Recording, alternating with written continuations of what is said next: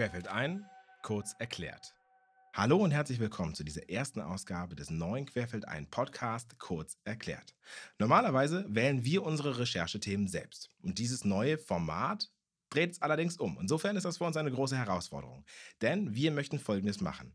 Ihr gebt uns die Themen, ihr stellt uns Fragen und wir beantworten jede Woche eine davon und zwar so gut wir können. Und die Herausforderung darin ist meist oder hoffentlich in unter fünf Minuten. Ja, wie beginnen wir dieses Format ohne erste Frage? Die Lösung kam völlig zufällig über Instagram. Ohne Zusammenhang schrieb uns jemand einfach nur diese Frage. Was kommt nach Instagram? Liebe anonyme Person, sorry, dass wir dir nicht direkt geantwortet haben, aber hier kommt die Antwort jetzt als Podcast. Was kommt nach Instagram? Diese Frage impliziert, dass es Instagram irgendwann gar nicht mehr geben wird. Und deswegen lass uns erstmal über das Ende von Instagram sprechen, bevor wir uns fragen, was danach kommt. Denn über ein Ende zu philosophieren ist zugegebenermaßen auch ein bisschen einfacher. Zehn Jahre hat Instagram jetzt schon auf dem Buckel. Es hat eine Milliarde Nutzer und 21 Millionen davon gibt es in Deutschland. Und um diese Erfolgsstory auch so zu einer zu machen, hat Instagram auf dem Weg so ziemlich alles geschluckt, was ihr gefährlich werden konnte oder einfach kopiert. Snapchat wurde als Instagram-Story erfolgreich eingegliedert und TikTok inspirierte zu den relativ neuen Instagram Reels. Wer also irgendwas konnte, der wurde gekauft oder einfach egalisiert. Falls ihr euch unsicher seid, ob Instagram wirklich jemals enden wird, ja, ganz sicher. Randall Monroe hat in seinem Buch What If bereits 2014 darüber gesprochen, wie die große Schwester Facebook auf sehr humorvolle Weise wirklicherweise zu Ende gehen wird. Er hat nämlich beschrieben, wann es mehr Accounts toter Menschen geben wird als lebender. Und äh, auch er ist sich sicher, die sozialen Medien von heute bestehen nicht ewig.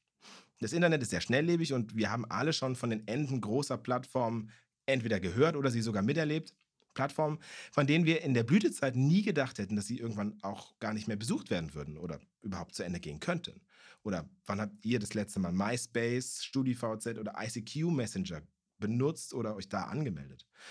Ich habe in den letzten Jahren immer noch mal eine Weihnachts-E-Mail von StudiVZ bekommen, ehe ich mich dann wirklich überwunden habe, den Account mal zu löschen.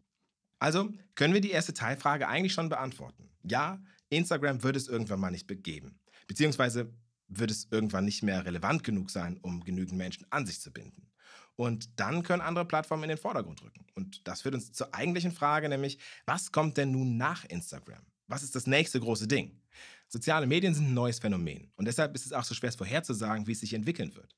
Am ehesten kann man in die Zukunft schauen, indem man woanders hinguckt, wo es vielleicht schon etwas weiter ist als jetzt bei uns. Und ähm, da lohnt sich der Blick nach Asien. Hier heißt es denn nicht mehr Social Media, sondern Social Shopping. Xiao Hongshu ist eine solch relativ neue und aufstrebende Social Shopping Plattform und hat bereits über 85 Millionen aktive Nutzerinnen. Auf ihr können chinesische Verbraucherinnen Produkte aus Übersee kaufen und bewerten.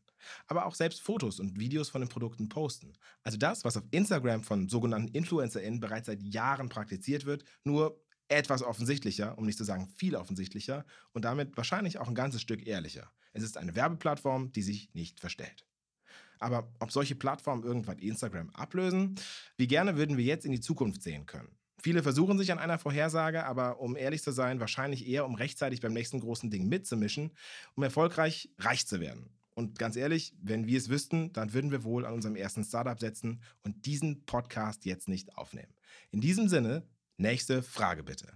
Jetzt ist es an euch. Wir möchten einmal in der Woche eine Frage von euch beantworten. Schreibt uns entweder einen Kommentar unter den Beitrag oder schreibt uns eine E-Mail unter kk.querfeldein.de und wir werden versuchen, eine dieser Fragen bis nächste Woche zu beantworten.